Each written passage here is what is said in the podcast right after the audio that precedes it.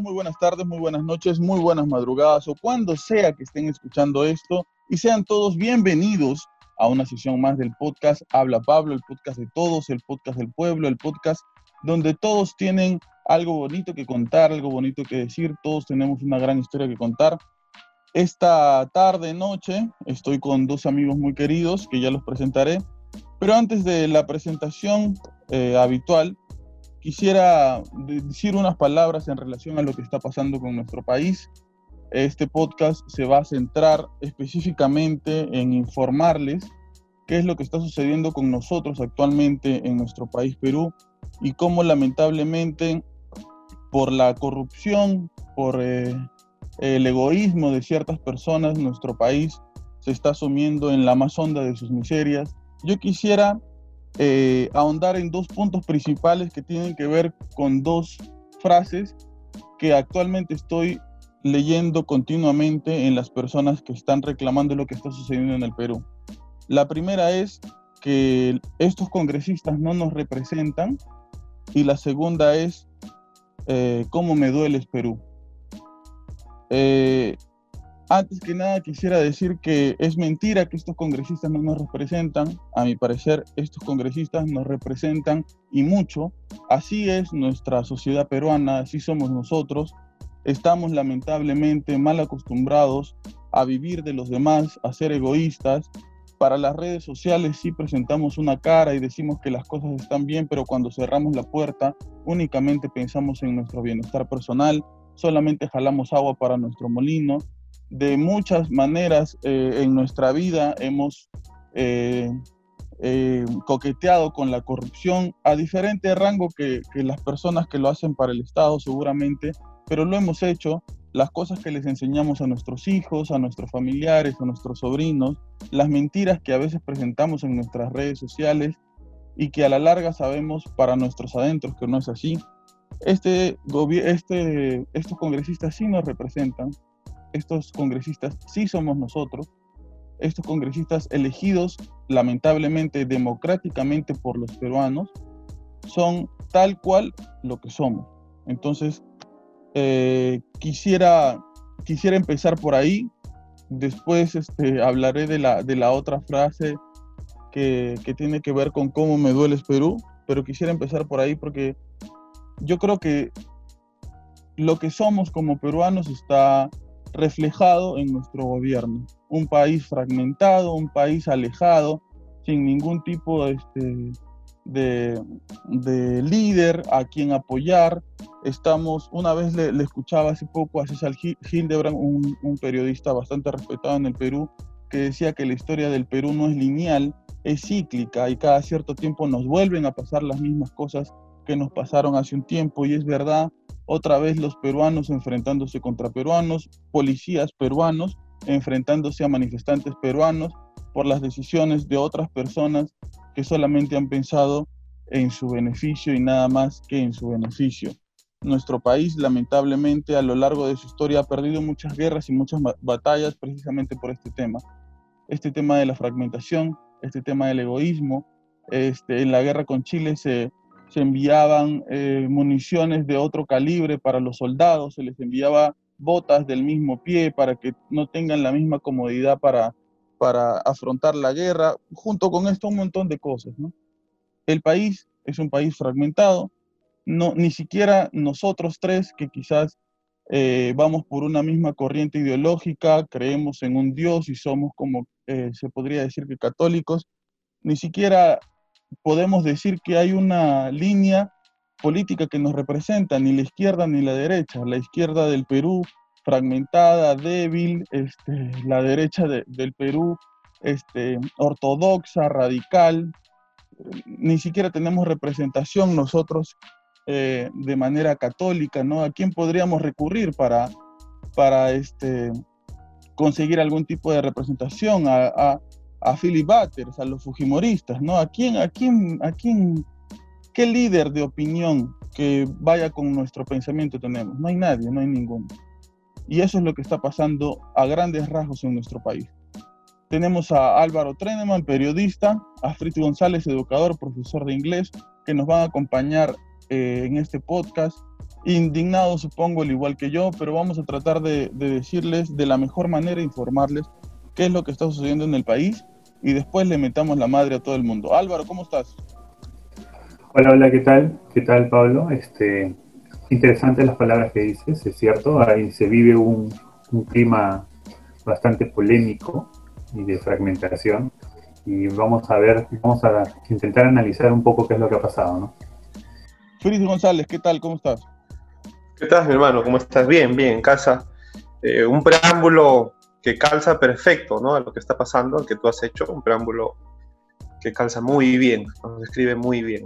Estos congresistas, estos mequetrefes, nos eh, representan muy bien, representan lo que es la sociedad peruana. Y obviamente, como tú dijiste, indignado, molesto, preocupado, porque todos tenemos que elaborar y el futuro económico de la nación está en juego, no sabemos qué va a pasar, todo es incierto acaban de elegir al primer este, ministro del Estado, Antero Flores Arauz, que si Vizcarra tenía algún tipo de aceptación política, era porque Martín Vizcarra, el expresidente del Perú, había ido en contra de la antigua política del Perú, ¿no? Como que les había dado cierto golpe a la antigua manera de ver la política en el, política en el Perú.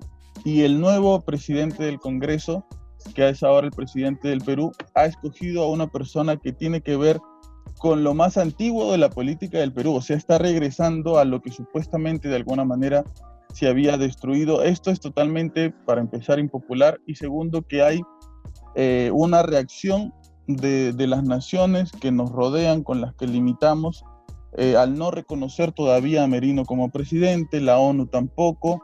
Eh, en el momento contextual en el que estamos, Fritz González, ¿cuáles son tus primeras impresiones, las primeras pinceladas de opinión que podrías darte lo que se Bueno, hablando de ese señor, ese señor este, Araos, no escuchaba hoy en la mañana que no era una renovación, sino un reciclaje.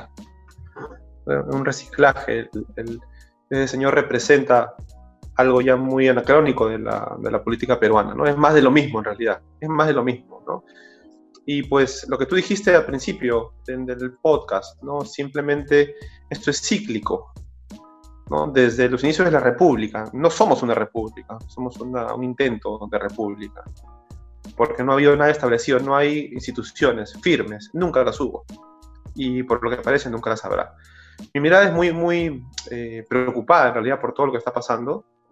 Es más de lo mismo, como te dije, tú dijiste muy bien. Yo creo que voy a, voy a hacer un, eco de lo que tú has dicho, ¿no? que lo has dicho todo muy bien. No hay un personaje que nos pueda representar. No hay un político por el cual elegir, por el cual votar. No existe. No, no, no hay ninguno que esté alineado con la moral. Ni siquiera con la moral. Hoy en la mañana leía un, ensayo de, de, un historiador, Apasa, no me acuerdo su nombre, Apasa, que hablaba de la historia de la educación en el Perú y él decía que en el incanato no hay nada que sorprendernos porque la educación que es un punto, un punto clave en todo esto, el meollo de todo esto, sin educación no vamos a poder avanzar, él hablaba de que la educación en el incanato también estaba reservada a las clases nobles, tal como es ahora, ¿no? Con algunas diferencias, claro está. Pero que además de la educación en el incanato primaba el trabajo y la moral. Él hablaba mucho de la moral, el trabajo y la educación hemos pasado por el virreinato, por la colonia, por la república, el siglo XX, el siglo XXI, hay cosas que se han mantenido igual. La educación de calidad sigue siendo para algunos solamente, para el que puede pagarla es ahora, claro está. Pero adolecemos de un trabajo honrado y de una moral intachable. ¿no? Esa, esa es mi lectura, lo cual resulta todo esto. ¿no? No, no hay moral, no tenemos, y digo en plural, tenemos ¿no? moral para poder eh, gobernar, enseñar con el ejemplo, hacer políticas em, claras, eficientes, ¿no? El tema este de la vacuna del, de la difteria, ¿no? Gente acumulándose cuando el gobierno tiene presupuesto para enviar a la gente, a, los trabajadores de, salud a vacunar a las casas. Podría ser así. Es un ejemplo muy, muy claro de la ineficiencia del gobierno que tiene como raíz eh, la falta de educación y que también tiene como otra raíz la burocracia y la falta de moral, etc. ¿no? E, esa es mi lectura. Esa es mi lectura. Álvaro, tus primeras impresiones de lo que está sucediendo ahora este, con el país.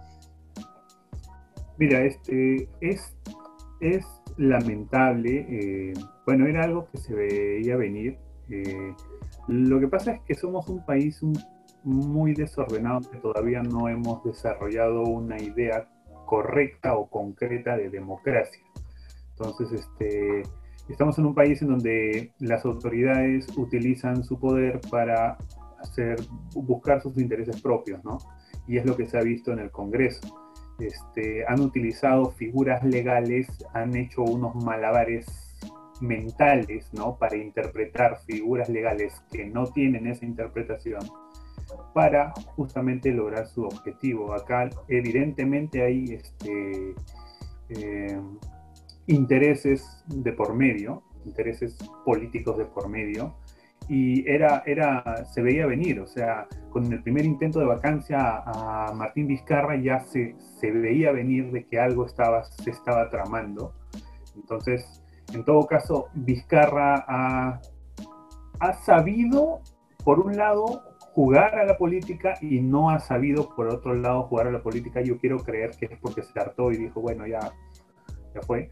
Este, pero, ah, Te está llamando eh, Vizcarra en estos momentos por ese comentario que acaba de hacer Álvaro. Están que me, que me, quieren silenciar.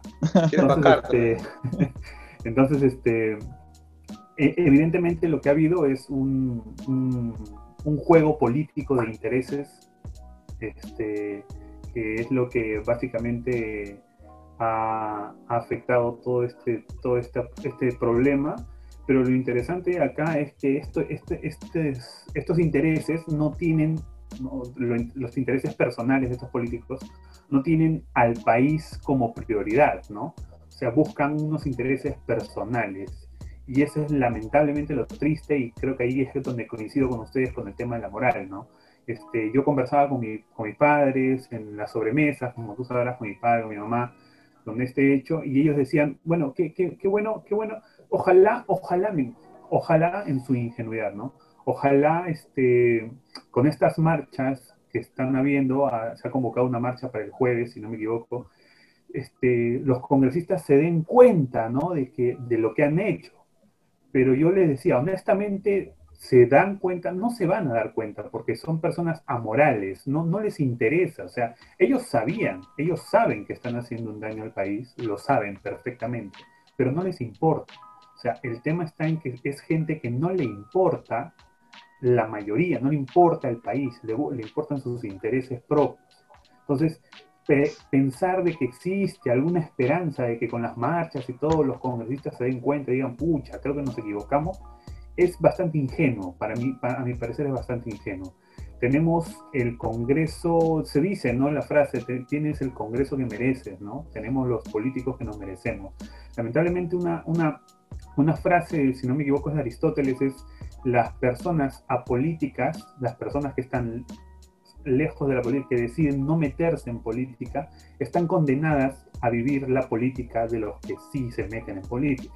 O sea, están condenadas estamos, si no, si lamentablemente nosotros no nos comenzamos a meter en política, ya sea hablar con nuestros familiares, con nuestros amigos, que esto sea tema de conversación, que esto sean debates internos, mientras no nos metamos en política, y yo veo que la mayoría, mis patas, este, no sé, mis sobrinos, no les interesa la política. Mientras no se metan en política, lamentablemente vamos a seguir sufriendo este tipo de males, porque vamos a sufrir la política de los que sí se meten justamente para sus beneficios propios. Es algo parecido a lo que nos pasó en algún momento Fritz Álvaro con la selección peruana, ¿no? Que ya ni siquiera queríamos ver los partidos porque perdían a cada rato y nos llegaba y que esto que el otro. Algo así parece que está sucediendo con cierto sector de la población en relación a la política de hoy en día, ¿no? Llega un punto de hartazgo, ¿no? Donde la típica frase, roba pero hace obras, todos roban. Entonces, lamentablemente esos, esos pensamientos son dañinos porque uno los asimila y decide simplemente, ya, ya estoy, ya estoy, o sea, todos roban, entonces ya para qué meterme. Y lamentablemente es, eso genera, eso alimenta el círculo vicioso. Seguir pensando de que todos roban, que, ya no se puede hacer nada, que, que salga quien sea, que, que, voy a votar por Forsyth porque bueno, es bonito, es atractivo, o sea, esa forma de pensar lamentablemente es la que nos condena a tener los políticos que tenemos. Eh, yo creo que Sí, sí, perdóname, perdóname, perdóname, creo que también, también tiene que ver un poco el tema del desconocimiento, ¿no? Si bien es cierto, la mayoría de adultos, hablo de 25 años para arriba, este, caemos en el tema de este, bueno, roba pero hace obras, ¿no? Mucha gente defiende a Vizcarra diciendo que hizo cosas bastante interesantes, lo cual puede ser cierto, pero yo justo ayer debatía con, un compañero el tema, que igual robó, igual mintió, mentir por, por 10 soles o por 1000 soles es lo mismo, ¿no? Entonces, em, gran parte, gran parte de la responsabilidad, y también lo que decía Álvaro, de este, esta desazón está en la, en la, juventud, pues, ¿no? Los, estos estos este, adolescentes de secundaria, los cachimbos, los despedrados, muchos de ellos este, no están interesados en esto, no están más interesados en otros temas, ¿no? Por, por diversos motivos. Porque no les afecta, yo hablo desde mi realidad, yo trabajo en un lugar donde pues eh, la situación económica es alta, media alta, entonces no afecta mucho. Y por el otro lado, en la orilla del río, los que tienen menos están más preocupados en qué comer, en qué buscar y pues tampoco se interesan, ¿no? Entonces, en las dos orillas tenemos ahí un problema. Y los que estamos en el punto medio, eh, bregamos contra la, contra la corriente, contra la marea, ¿no? Es complicado porque no tenemos seco. Igual, igual yo creo que tú entenderás, este, Pablo, ¿no? El hablar de esto aquí en Chorrillos, en el círculo en que tenemos, no se trata de ser discriminatorio, pero es, es ser un, un, lunar, ¿no? Hablar del tema con, con, las amistades, ¿no? Porque todos estamos preocupados en muchas cosas, en el trabajo, en la casa, en los hijos, y la política se convierte en un tema secundario. ¿Para qué me voy a preocupar yo por discutir, por defender eh, la democracia, por defender la moral, si no me da ningún rédito, ¿no? Y ahí volvemos al tema de, este, eh, de la moral, pues no nos importa, de la de la autosuficiencia, de que solamente jalamos agua para el molino. ¿no? Volvemos a ese tema. Y es un círculo, básicamente. ¿no? Eh, una de las cosas que, con las que quisiera comenzar esto es preguntando algo que quizás eh, bajo el conocimiento de, de, ustedes podrían darles mayores luces a las personas que nos van a escuchar. Esto, lo que acaba de suceder, la vacancia del presidente, el haber sido eh, que el Congreso haya votado en, con 105 votos por la vacancia del presidente, ¿es o no es constitucional? ¿Va o no va eh, apegado, va o no va este, eh, cercano, si se quiere, a la, a la constitución del, del Perú? ¿Qué cosa dicen ustedes? Ahí yo te puedo dar algunos datos, algunos alcances que he estado viendo. Este, básicamente basándonos estrictamente en lo que dice la Constitución. Para, empezar, tenemos que entender que la Constitución es un conjunto de leyes que nos rigen a todos y que su interpretación eh, está, o sea, la interpretación, tú sabes que en, leyes la gente, los abogados, los jueces, hacen sus propias interpretaciones y uno puede llegar a esas interpretaciones.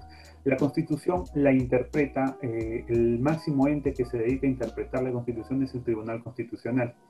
Él, en teoría, debería ser la institución que dice esto es así y esto no es así. Esto quería decir la Constitución y esto no quería decir la Constitución.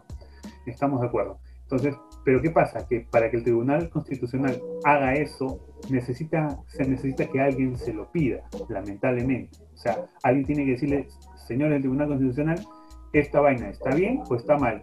Y ellos van a decir, bueno, vamos a hacer nuestro, nuestro análisis, vamos a debatirlo y después de unos días se Entonces, ese es el problema, ¿no? Por ahí hay un problema. ¿Qué pasa?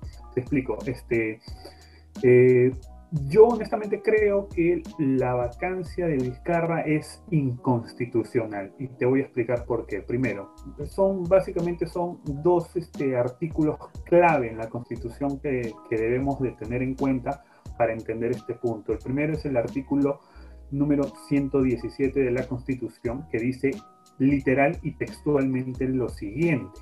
Ojo, cualquiera que tenga su constitución lo abre, artículo 117, y dice textualmente lo siguiente, o sea, para que no haya ningún problema, lo lees, no necesitas de repente hacer tanta interpretación. Dice, el presidente de la República solo puede ser acusado, ojo, solo puede ser acusado durante su periodo por traición a la patria, por impedir las elecciones presidenciales, parlamentarias, regionales o municipales, por disolver el Congreso, salvo en los casos previstos en el artículo 134, y por impedir su reunión o funcionamiento, es decir, la del Congreso, o las del Jurado Nacional de Elecciones y otros organismos del sistema electoral.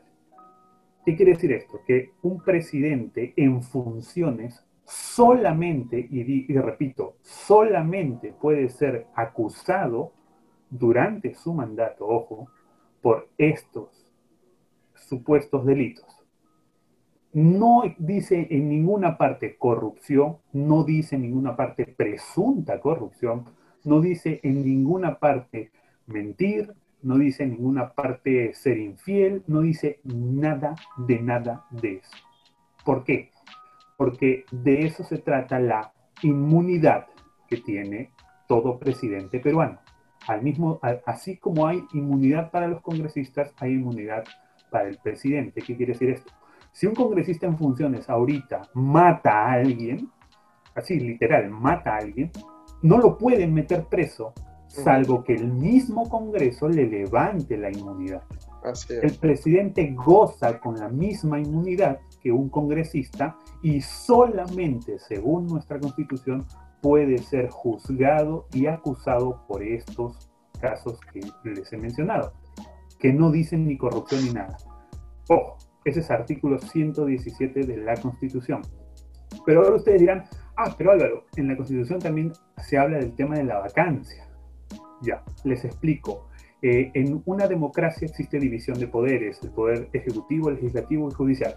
Esta división de poderes se pensó para que, se, para que el poder no recaiga en una sola persona o en una sola institución, sino se distribuya. Al haber estos contrapesos, entonces cada institución le hace juego a la otra, lo contrapesa, para que no una sola no tenga el poder absoluto. Es una forma democrática de gobernar. ¿Qué quiere decir esto? Que el Congreso tiene armas legales para fiscalizar al Ejecutivo y viceversa. El Ejecutivo tiene armas legales para fiscal, fiscalizar al Legislativo. ¿Qué está pasando en este caso? En este caso, el arma legal que tiene un Congreso para fiscalizar o en todo caso controlar al presidente es el tema de la vacancia, por ejemplo. Y en el caso del presidente es la disolución del Congreso. Pero estos casos se utilizan bajo estrictos parámetros que se ven y se rigen según la Constitución. ¿Y qué quiere decir el tema de la vacancia con respecto al, Congreso? Dice, artículo número 46 de la Constitución.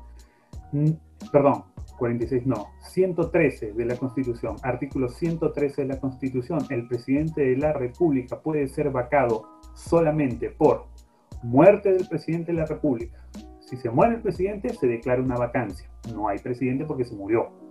El segundo es su permanente incapacidad moral o física declarada por el Congreso.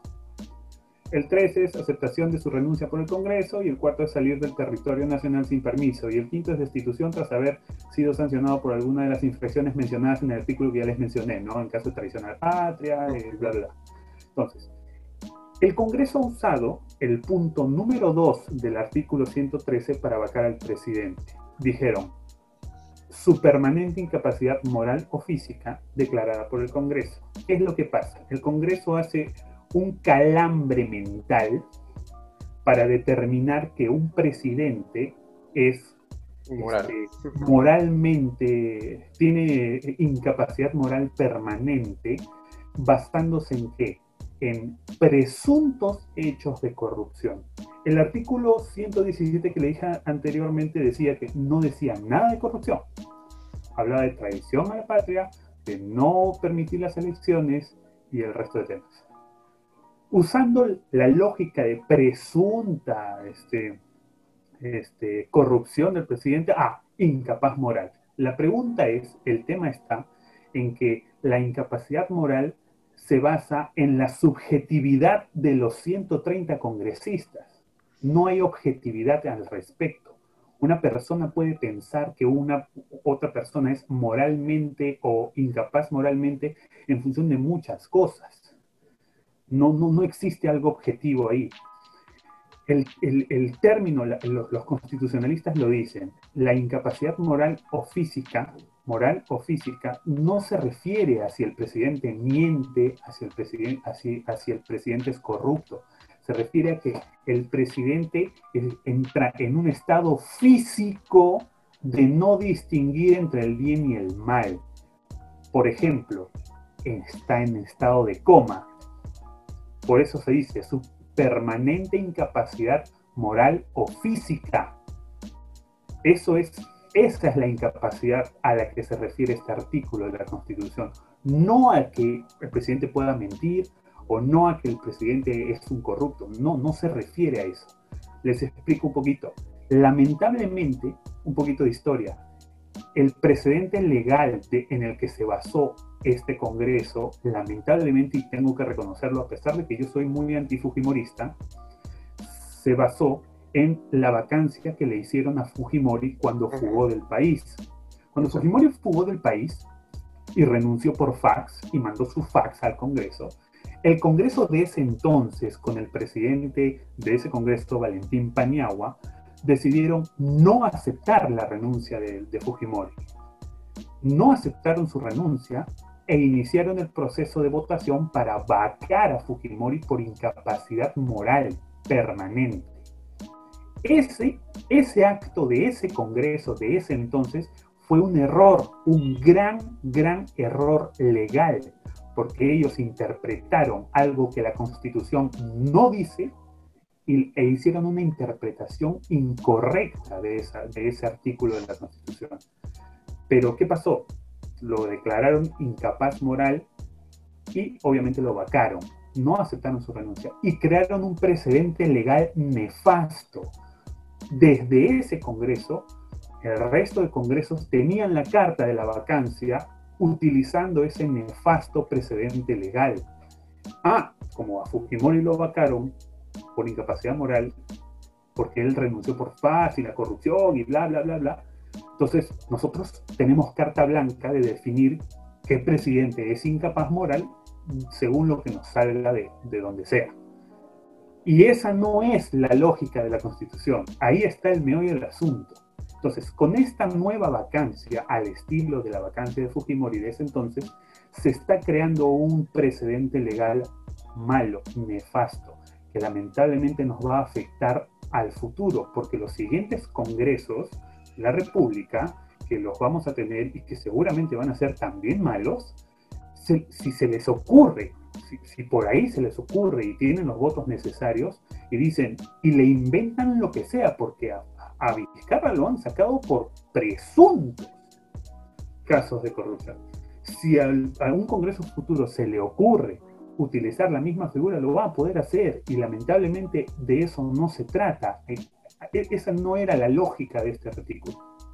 Es por eso la importancia del Tribunal Constitucional que diga, muchachos, esto no es así, así no es, esta no es la forma en la que estaba escrita esta, este artículo, más o menos. Entonces, en conclusión, Vizcarra no ha debido de ser vacado por esas causales, porque él no impidió elecciones, no hay tradición a la patria, tampoco estamos en tiempos de guerra, y, no ha, eh, y ha permitido la reunión de los, de, los congresistas, pero se le ha vacado por usando una, una figura legal, una leguleyada, una, una interpretación antojadiza, lamentablemente, de la Constitución que se sigue haciendo y lamentablemente yo creo se va a seguir haciendo. Ese es para mí el más nefasto, eh, lo más nefasto que se ha dejado de, con esta vacancia.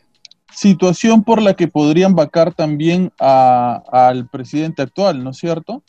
Porque si se juntan 87 votos 66, son 66. Ah, ahora son menos todavía. Sí. Si se juntan los votos necesarios dentro de las bancadas y quieren vacar a Merino, lo vacan también.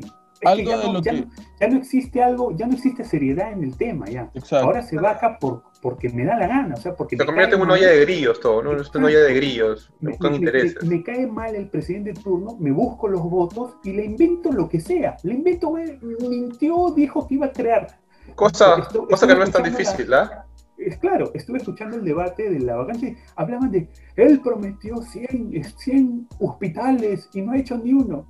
Viejo, ¿en serio? O sea, ¿por eso lo vas a vacar? Porque prometió y no hizo los cinco.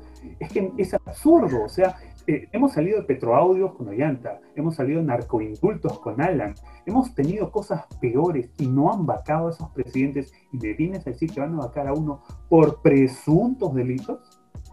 Ahora, este, se ha abierto una caja de Pandora. Una de las cosas por las cuales podrían vacar al presidente actual Merino es porque al parecer este, las personas que han votado a favor de la vacancia le van a reclamar en algún momento de, la presidencia algún tipo de, favor. Y uno, ah, de, uno, de, esos favores, al parecer, que le van a pedir tiene que ver con el SUNEDU, ¿no? Muchos de los partidos políticos que están actualmente, eh, eh, tienen congresistas en el, en el Congreso, eh, tienen universidades particulares las que han sido... Este, licencia. exacto, no les ha dado la licencia el SUNEDU por una u otra irregularidad. Y este, precisamente el premier, el primer ministro del Perú escogido hace poco, este, tiene una firma de abogados que representa a, este, a, este, grupo, ¿no? Entonces, para hablar un poco, un poco de, de, lo que pasa con el SUNEDU, tú que tienes que ver un poco más con la educación, Fritz, ¿qué nos podrías comentar sobre eso? Bien, respecto al tema este de la SUNEDU y del señor Arauz, hay, hay mucho que, que los oyentes deberían saber al respecto de nuestro sistema educativo, ¿no? El, tema de la SUNEDU, qué había antes de la SUNEDU, cuál es la intención de la SUNEDU, qué intereses hay por medio de la SUNEDU. Es bueno explicarle a, a los amigos que antes de la SUNEDU existía la ANR, la Asamblea Nacional de Rectores, donde todos los rectores de las universidades pues, se reunían a, tomar decisiones importantes sobre el futuro educativo eh, del país en el nivel superior. Bueno, eso también se llenó de caviares, de intereses personales y de lo que pues es común en las instituciones aquí en el Perú, ¿no?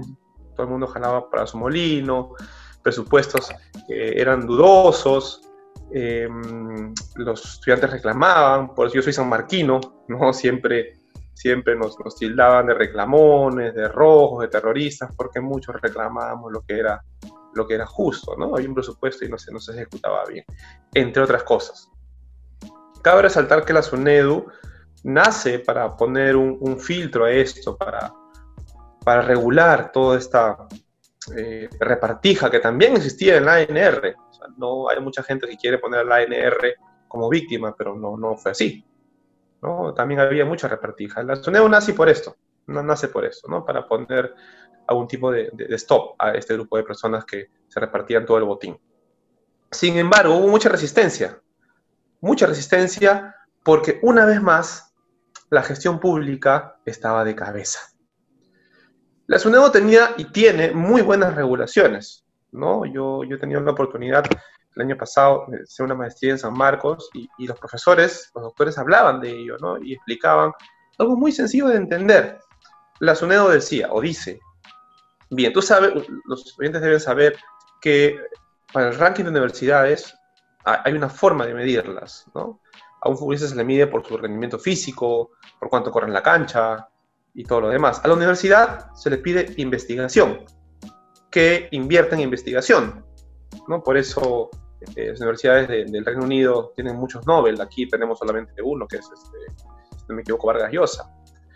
las universidades no invierten en educación, nacionales me refiero, invierten poquísimo su presupuesto, no hay investigadores renombrados, no hay muchas investigaciones aquí, eh, ni siquiera Scopus está abierto, se tiene que pagar. En otros países Scopus, que es el ente que, al cual todos podemos acceder para, para comparar investigaciones, aquí hay que pagar, en otros países gratis.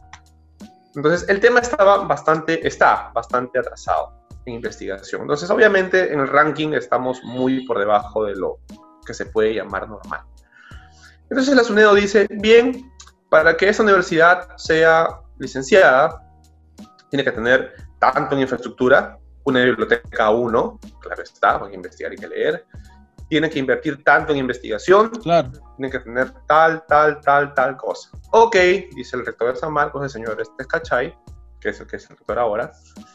Ok, para hacer todo esto yo necesito 10 millones de soles, porque San Marcos es el Estado. Pongo el ejemplo de San Marcos nomás, ¿eh? 10 millones de soles. Ok, le dice la SUNEDO, que es una entidad también del Estado. Necesito 10 millones de soles. ¿Quién es la encargada de darle el presupuesto al San Marcos? A la Vía Real, a Santo Antonio de Abate, a todas las demás universidades públicas. ¿Quién? El Estado, ¿cierto? El Estado te regula, el Estado no te da presupuesto. ¿Quién no se entiende, no? Es un, es un loquerío. Entonces, ahí está, ahí, ahí tenemos un problema con la SUNEDO. Por eso hubo mucha oposición contra la SUNEDO. Aún la hay. Pero, sin embargo, ha puesto mucho orden ¿no? en muchos temas. Eso también es cierto, no se puede negar. Una regulación es necesaria en las universidades. Más aún, cuando en los 90, nuestro querido amigo peruano-japonés Fujimori eh, cambió las universidades de, de societarias, ¿no? perdón, de asociativas a societarias.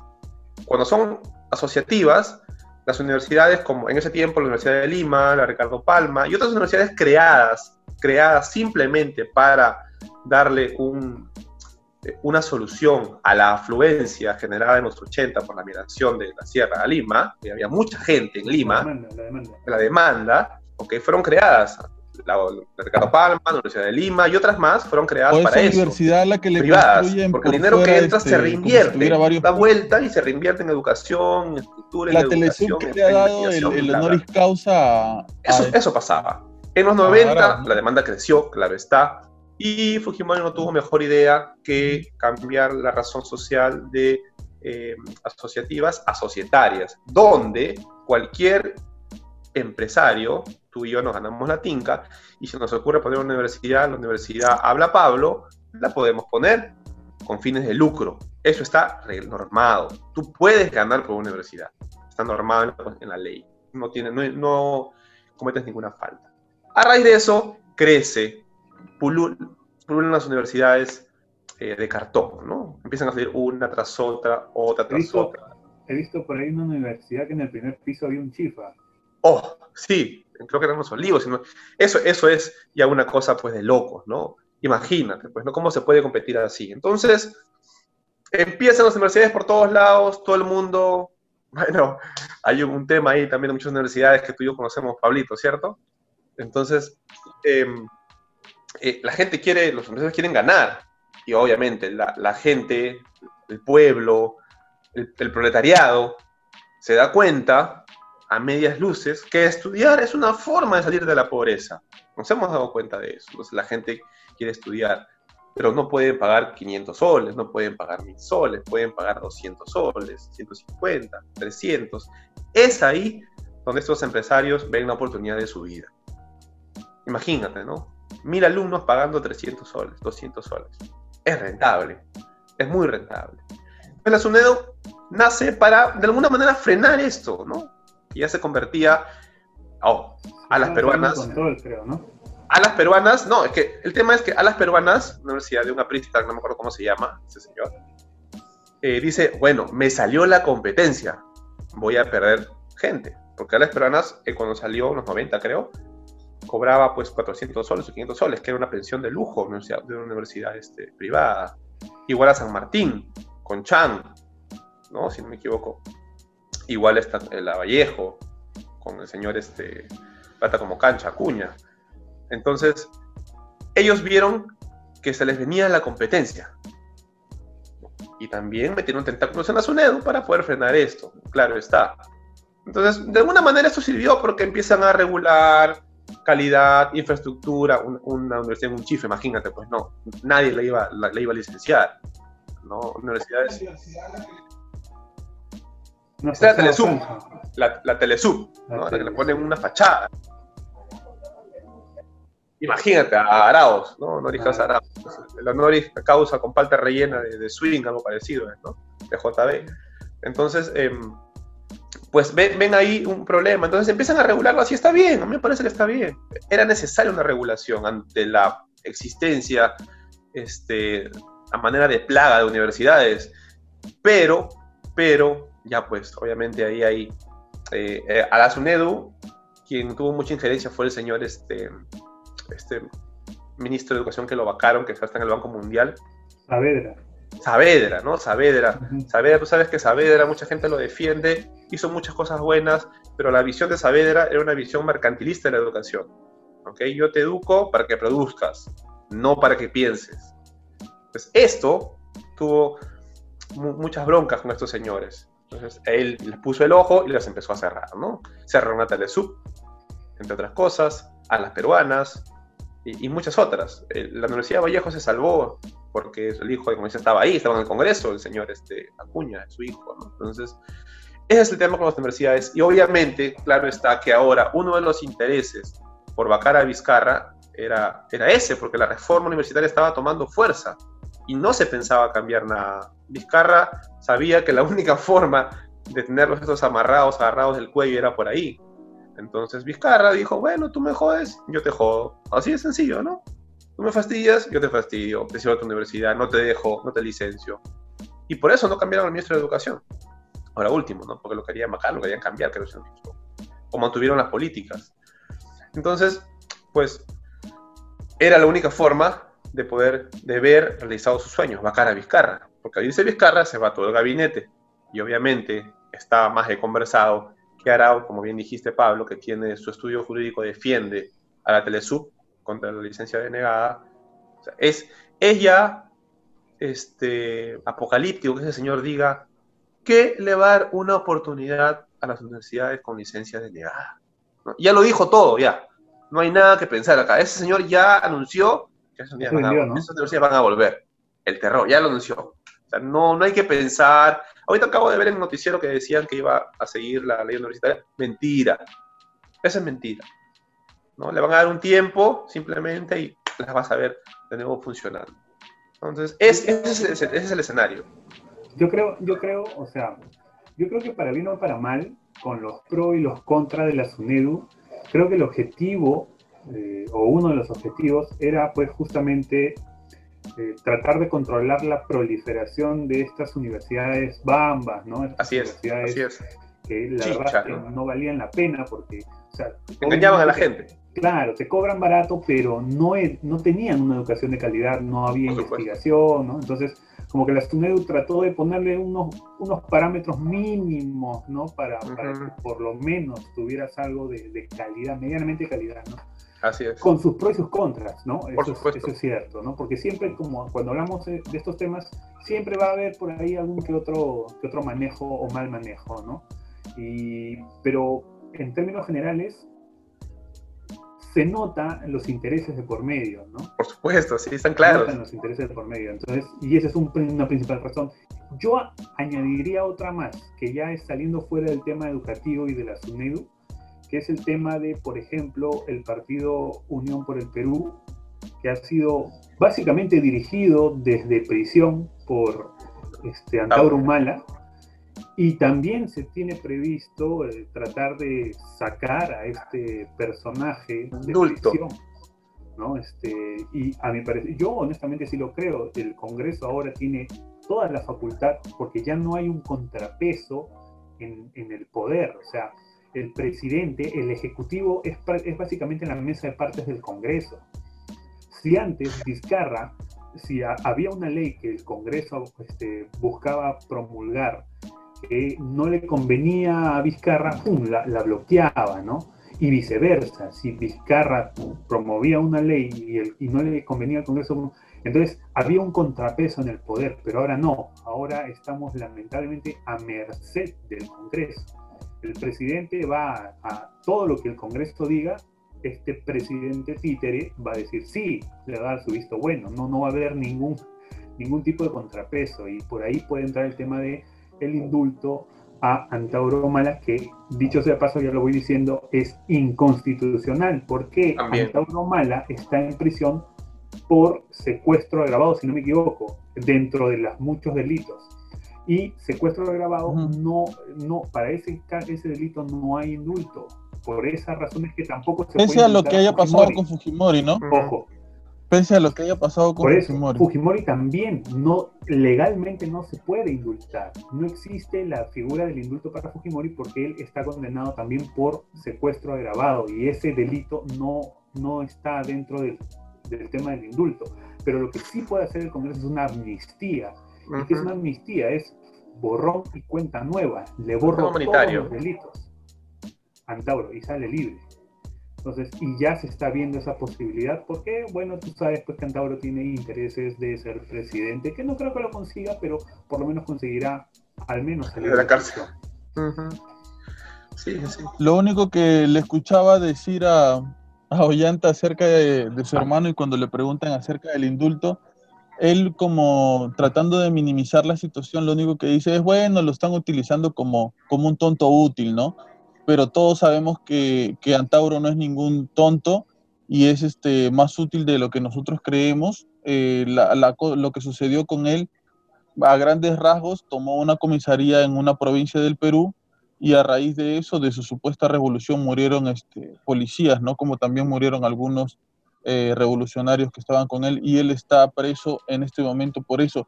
Hasta hace poco se comunicaba con miembros del Congreso para de alguna manera direccionar su posición en relación a lo que iban a votar, qué iban a decir y cómo lo iban a decir, y lo hacía desde el penal. el INPE, que es el ente regulador de los penales en el Perú, lo ha enviado a un penal un poco más lejano. ¿no? Pero de todas maneras, de alguna manera...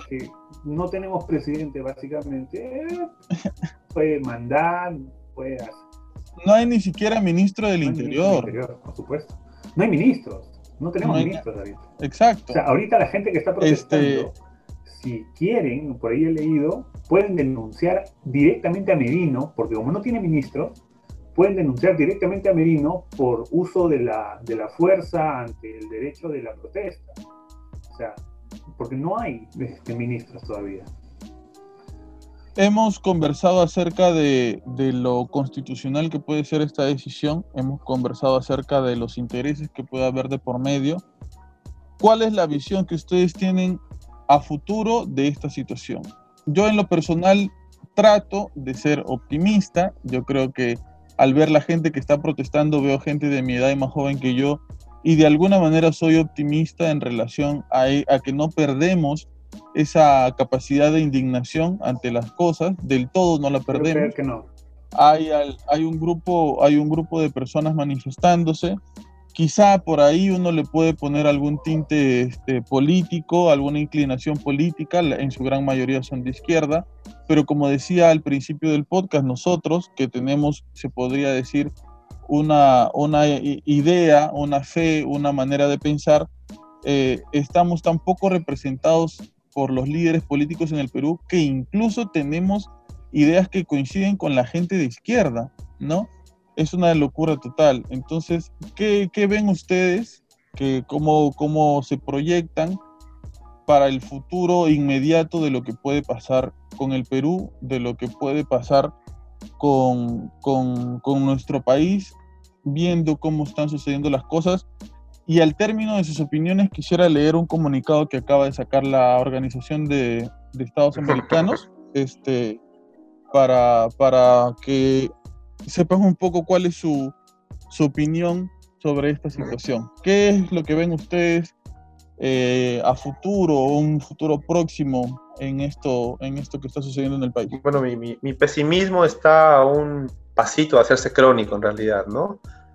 me, siento, muy pesimista en realidad a, la situación, aunque quisiera no estarlo, pero la, convivencia diaria con la situación educativa, que a mi parecer es la única que nos va a sacar de esto, eh, está bastante complicada la situación, ¿no? El Estado, la educación pública es un desastre, todo lo público es un desastre en realidad, la educación privada está sesgada, está también dividida, la educación de calidad lamentablemente está al alcance de los que más pueden, que siempre son los mismos. Y disculpa, disculpa que te corte, creo que eso, una de las cosas en las que más se ve es en la brecha, en esa distancia que hay entre la educación secundaria y la educación universitaria, ¿no? Cómo es que es un nivel totalmente diferente. No, está, no, no, está, este, no tiene un link, no tiene ninguna, ninguna este, conexión. porque en, al menos en el sector público es un desastre, ¿no? No, no, no hay ninguna conexión, porque no se les prepara a los estudiantes de secundaria para la vida universitaria, ¿no? Simplemente la educación secundaria pública sigue siendo un rezago de la educación de los 70, de los 80, aunque el ministerio quiera vender lo contrario. Seguimos yendo al colegio para escuchar al profesor, para aprender matemática, para aprender el lenguaje, el verbo to be en inglés, toda la secundaria y una otra cosa más. No, no estamos preparados para pensar. Hay algunos profesores, algunos docentes de educación pública muy escasos que nos enseñan a pensar, que nos ponen frente al reto de pensar, pero lamentablemente la situación de esos estudiantes de secundaria, situación social, económico-social, cultural, no se los permite. Yo no puedo llegar a un salón de secundaria a hablarle a alguien, a un niño, a un joven, a un adolescente que vive en los barracones, por decirlo así, que hay situación social, si a él no le interesa, si su círculo social, su familia no está involucrada, no, voy no puedo lograr nada. La educación es un binomio, colegio, familia. Y ahí es un tema también a tratar diferente, la familia, ¿no? que no, no, no ayuda mucho a la educación. En el colegio puedes tener a los mejores profesores, al señor Trattenberg, a muchos profesores excelentes, buenos, pero si en casa no tienes el soporte, es muy complicado que esto tenga fruto. Por consiguiente, la educación pública es un problema porque todos sabemos que la sociedad está de cabeza. En el, la autoría del río, en la educación privada, también pasa lo mismo, ¿eh? No, no creamos que pues son perfectas las familias, aún peor, hay cosas peores, hay cosas peores. Pero el tema es que la educación de calidad, de calidad, hablo, a uno, que en el Perú existe, eh, ojo, existe, eh, está destinada a los que la pueden pagar. Así de sencillo, así de crudo, a los que la pueden pagar. A las universidades como la Católica, la Universidad de Lima, que la pueden pagar. Entonces, y ese, círculo siempre se mueve ahí, ¿no? Porque estas, estas personas son bien educadas, obviamente tienen familia y sus hijos le inculcan lo mismo y todo va ahí, todo va bueno, todo va bueno. Entonces, los que estamos atrás es muy complicado ha, circulado por internet una, una, imagen muy, muy, creo que todos las han visto, esta es una escalera donde hay un lado un joven con su mochila subiendo por montos de dinero y al lado un joven sin montos de dinero tratando de subir, ¿no? Que hablaba de, de que la educación pues solo estaba para quienes la pueden pagar. A veces no todos, aunque un pobre, el 90% de los pobres muere pobre, ¿no? Y pues el, 90% de las personas que tienen dinero, sin hacer esto, de esto un tema de, clasista o de clases, lucha de clases, eh, llega, llega a, tener una profesión, a tener un buen trabajo. Muchas veces no son... Y que no es... Y que no es del todo cierto esa frase de que uno es pobre porque ah, no, quiere no, no, tampoco, no, no, no, no, Y, esa, eso, y esa, por supuesto, esa, claro, o esa idea, esa idea lamentable porque bien dices que la educación es para los que pueden y para los que no, eh, no tienen, pero lo intentan y se esfuerzan, lamentablemente cuando llegan a la entrevista de trabajo y de repente estás tú compitiendo contra una persona de apellido extranjero o compuesto, es a la persona, la del otro apellido a la que contratan, ¿no? Porque eso todavía existe en el Perú y existirá durante un par de años. Y, te interrumpo antes que, que, que, es su opinión Álvaro, lo que dice este Rubén Blades, ¿no? Somos una baraja más de un juego cuatro comenzado. Entonces nosotros tenemos lo que heredamos de nuestros padres y cada quien apostará según la mano que ha heredado. O sea, yo no puedo pretender estudiar en la de Lima porque no me va a alcanzar. Mi papá no me lo puedo pagar, no me lo podrá pagar. Tal vez yo como otro profesor no se lo pueda pagar a mi hijo. Entonces, es así. No somos una baraja más de un juego que otro comenzado. Y cada, cada cual apostará según la mano que ha heredado. O sea, tenemos que ver cómo jugamos ¿no? en la mesa.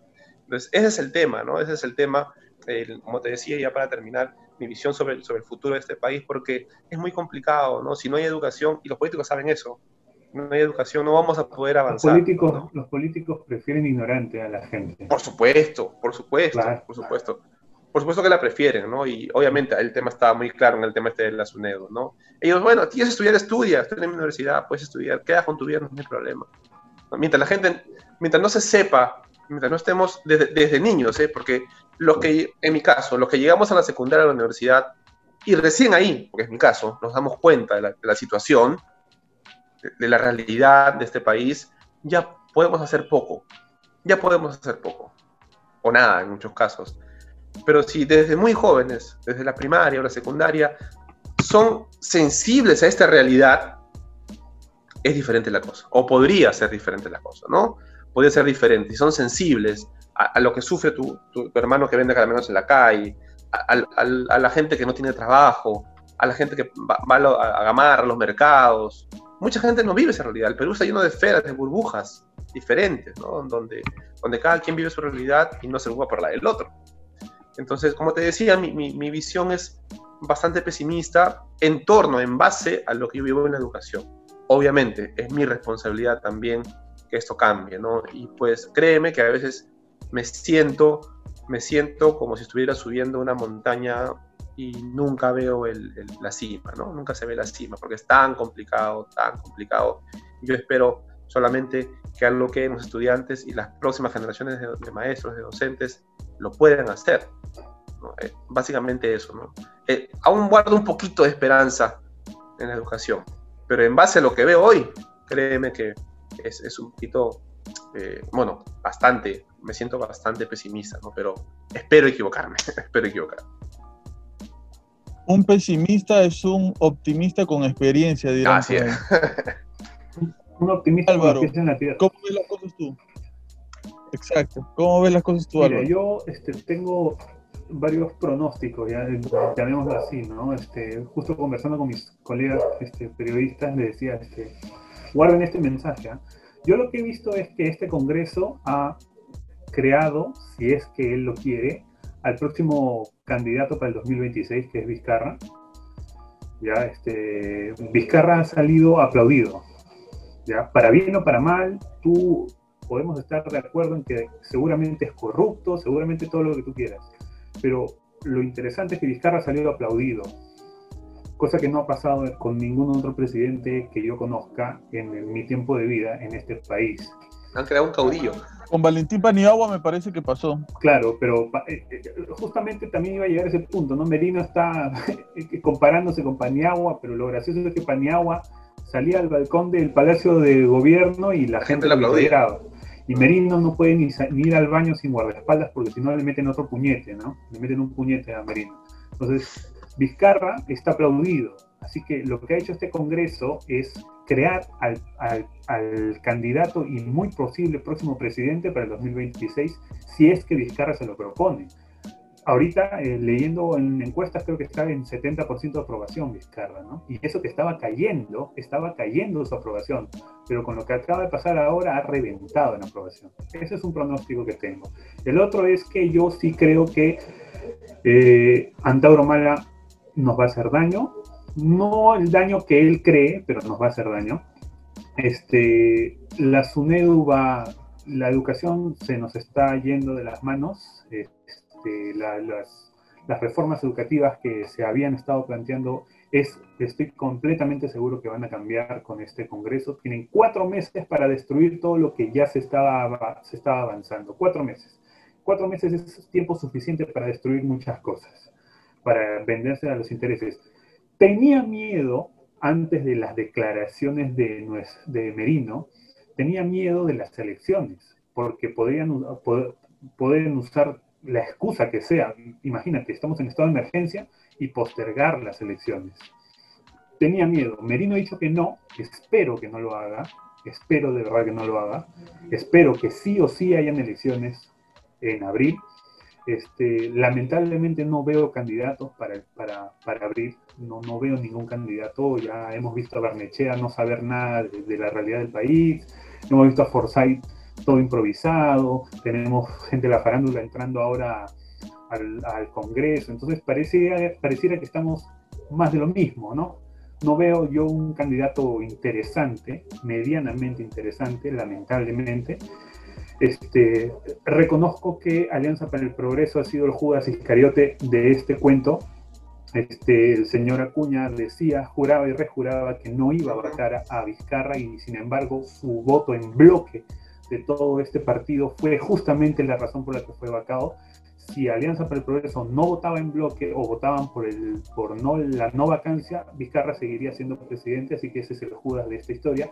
Y yo le diría a tus oyentes, Pablo, de que sepan reconocer esta situación, sepan reconocer quiénes son los autores y los actores de lo que estamos viviendo para que en un futuro no los olvidemos. Lamentablemente eh, eh, eh, vivimos en un país acostumbrado a olvidar. Tenemos a un Alan García nefasto que volvió a ser presidente. Entonces, estamos acostumbrados a olvidar. Tenemos a una hija de un reo por un montón de delitos que está pretendiendo ser presidenta. Entonces, y los peruanos lamentablemente caemos nuevamente en ese círculo vicioso de elegir al menos malo y ese es un, una nefasta forma de votar, esa, esa es una nefasta idea de democracia que tenemos, lamentablemente. Entonces, yo este, soy pesimista con lo que se va a hacer en estos cuatro meses que le quedan a este Congreso absoluto, porque no hay presidente, porque el presidente es la mesa de partes del Congreso, el presidente que tenemos es la mesa de partes del Congreso. Así que ahorita solamente tenemos dos poderes del Estado, Congreso, Poder Legislativo y Poder Judicial. Eh, espero que el Tribunal Constitucional diga algo, lo espero, espero que alguna entidad, porque la Defensoría del Pueblo por ahí puede meterse, espero que alguna entidad pida al Tribunal Constitucional que diga algo, que se pronuncie al respecto espero también de que el tema de la vacancia, y esto lo espero con deseo, pero estoy 100% seguro que no va a pasar, eh, la figura legal de la vacancia por incapacidad moral o física está bastardeada. Está bastardeada desde que Fujimori renunció por fax y la hemos seguido bastardeando y prostituyendo hasta el día de hoy. Esa figura está mal planteada, está mal usada y nadie hace nada. El Tribunal Constitucional no hace nada, no dice así no es. Y mientras no diga que así no es, van a seguir bastardeándola. En un futuro, cualquier otro Congreso va a utilizar las leguleyas que le, que le salgan de donde sea para vacar próximos presidentes y ese es un precedente legal nefasto. Lamentablemente es nefasto. Yo veo que ahorita los que están a favor, los que están en contra de Vizcarra celebran, dicen, ah, sí, porque es un corrupto, es un incapaz, está bien que lo hayan vacado. Tengo varios, varios amigos que piensan así, que querían que se vacara a Vizcarra, que decían, no, yo, yo estoy a favor de que se vaque a Vizcarra, y no se daban cuenta de que ahora es a Vizcarra, pero en un futuro va a ser a su presidente, al, al presidente con el que ellos sí están de acuerdo. ¿Y todo por qué? Por este precedente legal nefasto. Yo soy antifujimorista y sin embargo ahora considero que la vacancia que le hicieron a Fujimori en esa época estuvo mal y creó un precedente nefasto. Bastaba con aceptarle la renuncia a fax. Por eso digo, tenemos que dejar de ver el mundo en bandos de blanco y negro, de buenos y malos, de o estás conmigo o estás en mi contra. Tenemos que tender puentes, la realidad es una escala de grises. No podemos, por nuestro odio a, Vizcarra, entonces estar, sí, sí, sí, hay que bombardearlo, hay que, estamos a favor de la vacancia. O por nuestro odio al Congreso, ah, que los disuelvan, que esto que lo otro. No, hay que pensar un poco más, hay que entender la situación, hay que conversarlo, hay que conversarlo. Yo, este, eh, considero muy importante el granito de arena que menciona Fritz que me imagino habla de alguna u otra forma con sus alumnos. Este, de todas maneras, yo conozco a muchos profesores que poco a poco, con, con, como un granito de arena, ¿no? van hablando, van fomentando esto en los jóvenes. Es importantísimo eso, pero lamentablemente es cierto, ¿no? Es, es como subir una montaña y pareciera que nunca vas a llegar a la cima, ¿no? Entonces, este, soy pesimista con estos cuatro meses. Soy seguramente también pesimista con el próximo presidente que va a entrar al bicentenario. Pero espero, espero de corazón que esta situación, esto, este periodo en el que hemos tenido tres presidentes, eh, sea una forma para que mucha más gente, no solamente nosotros tres, que estamos, estoy seguro que somos más que tres, estoy seguro que somos muchos, pero mucha más gente despierte y comience a tomar en serio ya el tema que nos, eh, eh, que nos ha reunido a conversar hoy, ¿no? El tema político. Este, mencioné al inicio que Aristóteles, me equivoqué, era Platón, el que dijo algo así como una frase. Mira Álvaro, tú no vas a venir al podcast a dar datos falsos, ¿ok? me equivoqué, me equivoqué. Pero lo corrijo, este, dice, uno de los castigos por negarse a participar en política es que al final podemos terminar siendo gobernados por inferiores. Y es cierto, este, esta, es la, este esta es la razón por la que pienso que deberíamos de, tener más estos diálogos. Es, por la razón por la que considero bastante importante este podcast que estás teniendo hoy, Pablo. De verdad que es genial espero que mucha más gente lo, escuche y así esté a favor o en contra de nuestras ideas o, de lo expuesto acá, por lo menos lo discutamos. ¿no? Por lo menos lo discutamos. Esa, esa apolítica, esa idea apolítica de que no me interesa, lamentablemente nos va a causar mucho daño. Eh, y un datito interesante, Vizcarra no se podía reelegir porque estaba prohibido por la Constitución. Vizcarra ahorita, al ser vacado, tiene carta libre para lanzarse como presidente en 2021, en estas elecciones de abril. Tengo entendido. Tengo entendido. Así que si se lo propusiera ahorita que están las cosas calientes, podría lanzarse de presidente y muy fácilmente sale elegido o por lo menos se va a una segunda vuelta. Y también podría postularse para el 2026. Es un dato, ¿no? No lo creo, yo no lo creo, de todas maneras tiene anticuchos que tiene que demostrar, este, pero ahí lo dejo para que la gente se ponga a especular. Tú sabes que, aquí las teorías de conspiración también es, algo que nos gusta bastante. sí, sí, sí. Bien, eh, algunas cosas que quisiera decir en relación a, a, lo que han comentado ustedes. Una de las cosas que decía Álvaro acerca de que Martín Vizcarra puede ser presidente para el 2026 Sí, Álvaro, pero no te olvides que el Congreso que fue disuelto también pueden volver a ser congresistas para el 2026. Así que vamos a tener una figura congresal parecida a la que al Congreso del que se cerró. Por eso, por eso mi invocación a que no olviden, ¿no? A que los ciudadanos no olviden. Acuérdense, acuérdense qué partidos, acuérdense qué congresistas. Y es curioso. Yo pesimista, va a ser igual, va a ser igual. es curioso que hasta ahora cómo hasta ahora ningún líder eh, de ninguna agrupación se, pronuncia, ¿no? Keiko Fujimori en silencio, César Acuña en silencio. El único que ha sacado algún tipo de beneficio de todo esto es el, del Partido Morado, ¿no? Este perdón, lo que pasa es que te, corto rapidito que en el Perú no hay líderes, hay caudillos. Estamos llenos de caudillos y muchos de barro. Claro, no, no, no han aprovechado por ahí he visto Ollanta Humala también en la marcha, hablando. Claro, solamente el Moradito y, Ollanta han, han, usado esto porque Verónica Mendoza no está en el Perú. Me parece que está viniendo recién. Creo que mandó un audio Verónica Mendoza, pero no lo vi completo. Sí, no, no han sabido capitalizar esto y creo que es porque tampoco se sienten seguros de esta situación. Me parece que, que no quieren, no quieren este, pisar este, la cáscara de plátano, ¿no? Este, yo creo que una de las cosas que se, que se necesita sí o sí para el futuro es de alguna manera tratar de cambiar la constitución o mejorar la constitución de alguna manera, que es, me parece, el cambio más radical que se debería hacer en el Perú. No podemos... Yo pienso eso. No podemos... Estoy de acuerdo con eso. Con estas, con estas falsas interpretaciones de la ley, no se, no se puede continuar con con este, gente que, por ejemplo, roba para comer y se le mete al urigancho 10 años y gente que tiene millones de dólares en deudas o en robos, este, está saliendo como, como salen los dueños de algunas constructoras, ¿no? Y junto con eso un montón de cosas más, la, la, el, el, monopolio de las farmacéuticas, el monopolio de los medios de comunicación, un montón de yo en todo caso estaría de acuerdo con este, mejorar la constitución. Tanto cambiarla no, porque la constitución está, lo que pasa es que no le hacen caso. Claro, Ese es el problema. está, está redactado. El problema es que no le hacen caso o la interpretan a su gana, ¿no? Es que Álvaro, creo que la constitución actualmente tiene más parches que, que la bicicleta que tenía cuando tenía ocho años, creo. O sea, se le está haciendo reformas y reformas constantemente que yo creo que se necesita más que una reforma, un cambio o una reescritura. Estamos ante delitos que hace 20 o 30 o si quieres 10 años no se contemplaban y que ahora sí, y no se sabe cómo actuar ante ese tipo de cosas.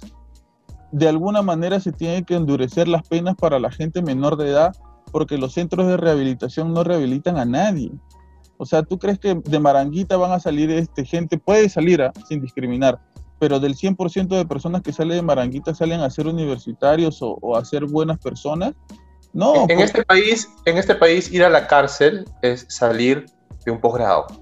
Así sencillo. El que sale sale más delincuente que antes. Exacto. No hay, no hay, ningún tipo de, de rehabilitación en, en, las cárceles ni en los lugares donde meten a los jóvenes. Entonces, yo creo, yo personalmente sí creo que debe haber algún tipo de, cambio. Y ahora hablando de la educación, si bien la educación en el Perú, como en, muchos, muchas partes de Latinoamérica, es para la gente que tiene plata, eso no quiere decir, queridos oyentes, hermanos que nos escuchan, que por eso vamos a dejarnos estar y no vamos a informarnos, no vamos a leer, no vamos a educarnos nosotros mismos bajo, por nuestros propios medios. Ahora que tenemos la posibilidad de encontrar tantas cosas por Internet, podemos encontrar un montón de información de lo que queremos ser y hacer, podemos tener nuestra propia voz este, para hablar de lo que nosotros queremos, para levantar nuestra voz de indignación, para expresarnos, podemos educarnos de diferentes maneras.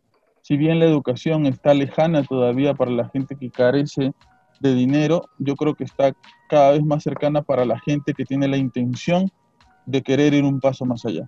Para ellos está un poquito más cerca.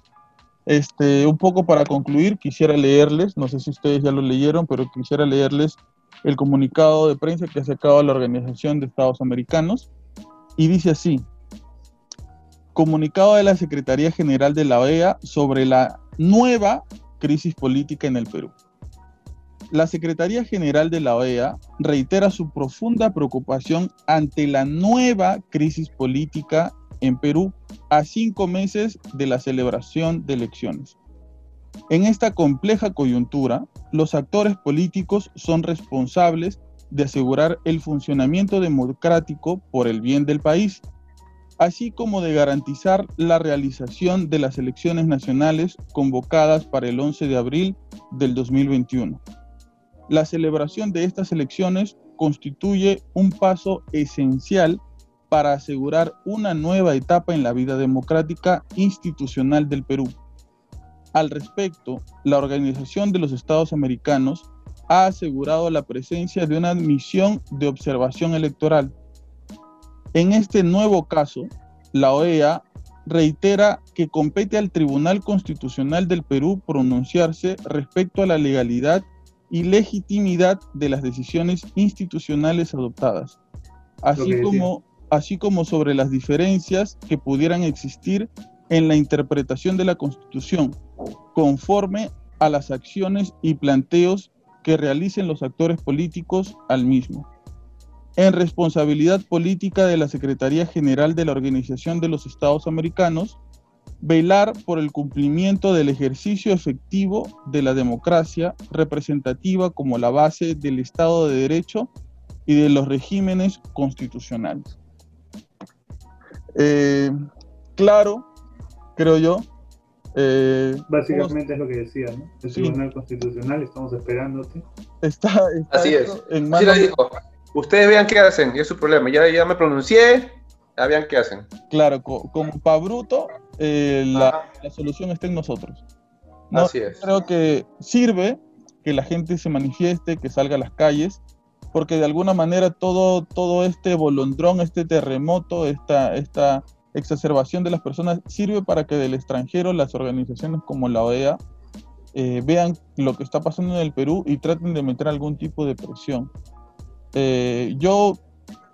Ahí pero, quisiera, leer, quisiera leer al toque el artículo número 46 de nuestra Constitución, hablando justo de la Constitución. Artículo número 46 de la Constitución, literal, textual. Nadie debe obediencia a un gobierno usurpador, ni a quienes asumen funciones públicas en violación de la Constitución y de las leyes. La población civil tiene el derecho de insurgencia en defensa del orden constitucional. Son nulos los actos de quienes usurpan funciones públicas. Artículo 46.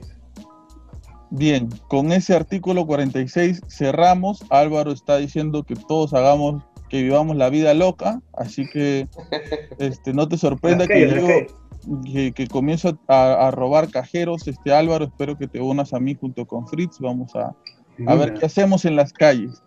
Y bien, este, este podcast es muchas cosas, pero también es un espacio que trata de ser responsable en relación a las cosas que pasan con el país.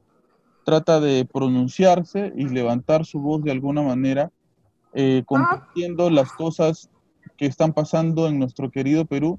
Y voy a cerrar como inicié, ¿no? Yo decía que una de las frases que más leo en las redes sociales es Perú, este, me dueles, ¿no? Pero el Perú, de verdad, en realidad el Perú no es el que duele. Nos duelen nuestros políticos que elegimos nosotros, nuestros líderes que supuestamente nos representan. Lo que duele es nuestra clase política, lo que duele es nuestra indiferencia con el prójimo. Lo que de verdad duele es cómo nos comportamos en relación a los problemas de los demás, a la indiferencia esa que sentimos por la otra persona, por el prójimo que está pasando una situación mala, ¿no? Porque eh, nos pueden encargar mil soles para eh, que una persona desayune todos los días y, está en nosotros pensar si vamos a, encargarnos de esos mil soles para que esa persona desayune todos los días o nos lo vamos a tomar, a farrear, a gastar en, en ropa o etcétera, ¿no? Claro, sale, con pelada, con pelada sale. Claro, vamos, vamos a ver si de verdad nosotros lo haríamos, ¿no? Por eso decía, eh, hay que pensar un poco en nosotros mismos antes de, criticar a, estos políticos asquerosos que nos rodean. Y muy bien, antes de terminar el podcast, yo sé que esta es la cosa menos importante de las cosas importantes, pero el viernes tenemos un partido con, con, con, Chile, la gente está pidiendo que la selección no vaya a jugar. Yo creo que no es para tanto, ¿no? O sea, la selección podría manifestarse de alguna manera, ¿no? Este, ponerse un poquito claro arrodillar. A, pesar de, a pesar de que muchos, muchos, a pesar de que muchos de nosotros le, hemos, le, le, agarramos cierta tirria al fútbol por los suelos estratosféricos y la tan aleja, lo tan alejado que están ellos de la realidad por muchas cosas, no es su culpa, ¿no? Ellos son eh, profesionales que hacen uso del don que les dio, Dios, como lo hacemos nosotros, ¿no? En el tema de la, intelectualidad, pero eh, como tú dices, ya es exagerar, ¿no? Que pues se pongan su polito, contigo Perú, qué sé yo, pues, ¿no? A minuto de silencio, qué sé yo, pero es exagerado si pedirles que nos jueguen porque es parte de su trabajo también. Y mal que bien, mal que bien, representar al país en los deportes o en cualquier ámbito es, tiene que ser una obligación para todos, ¿no? Así que, pues, adelante nomás, ojalá ganen. Es este, es como decía, lo, lo, la cosa menos importante de lo importante en realidad, pero también quería mencionarlo porque es parte de lo que se está exigiendo ahora en, en el país, ¿no? Se lo están agarrando hasta con la selección. Y muy bien, muchísimas gracias por estar aquí. Fritz, ¿cómo te has sentido en tu primer podcast eh, de toda la vida? Honrado, en realidad, honrado, no, no, no había participado en un podcast, en un podcast, perdón. Siempre es este, bienvenido eh, compartir las opiniones, eh, poder debatir con gente tan, personas tan, tan, tan letradas en el tema, ¿no? Yo de verdad valoro esto, te agradezco Pablo, haces una labor encomiable, muy admirable. Mira, Álvaro, estuve revisando tu perfil en Facebook, yo soy, un poquito, este, me gusta siempre saber con quién hablo y pues este, es, un, es un periodista, entonces muy, muy, muy letrado en esos temas y siempre para mí un honor aprender, ¿no? Escuchándolos, siempre se aprende de quien se escucha, a margen de quien, de quien sea, ¿no? Y para mí ha sido un honor y espero que no sea la última vez porque tengo mucho que decir, estoy recontrasado, voy a estresarme con ustedes a cualquier día, ¿no? ¿ah? voy, a hacer, voy a hacer la, de Antauro que tira las sillas, que tira las vacas, y si mi alianza baja, y, si mi alianza baja, peor todavía, porque estoy más Estamos ahí con Alianza, estamos ahí también con Alianza. Una de las cosas que, una de las cosas que, es bueno, que, siempre es agradable cuando finaliza un podcast es que la gente se quede con ganas de decir más. Eso es bueno. Ya habrá oportunidad de, hablar en el futuro de, más cosas y, bueno, gracias por estar quiero, compartir. Quiero, quiero, invitar, quiero invitar a los oyentes, a ti, Fritz, también. Este, mi columna Energasmo sale todos los sábados, ya lo saben, en, Perú en la web de Perú 21 para que estén ahí informados en los temas de ciencia y HIC. Cosas interesantes también. Genial, sí, sí, sí, siempre es necesario el tema, el sí. o sea, yo te iba a presentar y tú te adelantaste, Álvaro. No sabía que me ibas a decir, yo pedía... yo siempre te hago tu introducción, que tú eres... Te, este, te, sentí que estaba cerrando ya el, el podcast, por eso... Mira, ah, con Cherry, ah, con Cherry es, con Cherry es, es con Cherry, es con Cherry. Ah, con Cherry, y, también tengo mi blog educativo, docencia y educación. Lanza, lanza, lanza, puesto, lanza. No, tengo, tengo, un blog, un blog educativo, que es docencia y educación, donde comparto experiencias personales como educador, ¿no? Todas tienen mucho que ver con la educación. Son experiencias que me pasan, se me ocurrió tal día, tal cosa, y lo comparto, pero todo tiene con educación, con la crisis, con la coyuntura educativa. Y... y muy bien, muchísimas gracias por escucharnos, muchísimas gracias por estar ahí al pendiente de esto. Si quieren enterarse de qué se trató todo esto de la vacancia, pueden enterarse por aquí. Este es un tema que puede ser mucho más amplio de desarrollar. Quizás puede haber una segunda parte dependiendo de con qué nos sorprenda eh, los gobernantes eh, de este país y los congresistas. Vamos a ver cómo, cómo nos va.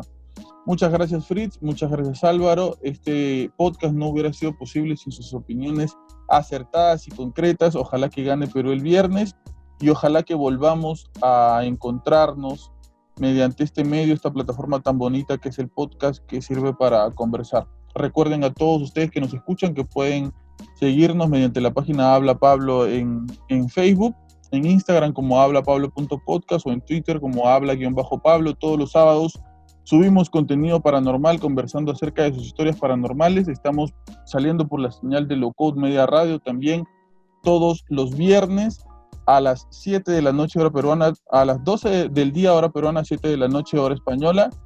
Y también eh, estamos subiendo diferentes tipos de entrevistas, este, conversaciones, etcétera, como esta, al podcast. Estamos también en YouTube, como habla Pablo, puedes seguirnos por ahí también. Muchísimas gracias por escucharnos. Esta semana quisiéramos enviarle saludos a toda la gente que nos escucha desde Uzbekistán. Sí, para ti que no sabes ni cómo le has dado eh, play al podcast desde Uzbekistán, te queremos mandar un saludo. Rápido Álvaro, un saludo para la gente que nos escucha desde Uzbekistán. Muchas gracias por escucharnos, ojalá me entiendan, ojalá entiendan en español. Pero de todas maneras, gracias. es bueno, es bueno saber que estamos llegando a tantas partes. Fritz, un saludo para la gente de Uzbekistán. Tengo un, un, colega en Uzbekistán, ¿eh? Por si acaso. Él es el ¿Qué, será su vida? No sé, pero está escuchando. Es más, estoy seguro que es él que él es. Un saludo, un saludo para él. Muchas gracias por estar ahí. Un saludo. Gracias por escucharnos. Este fue Habla Pablo, el podcast de todos. Hasta luego.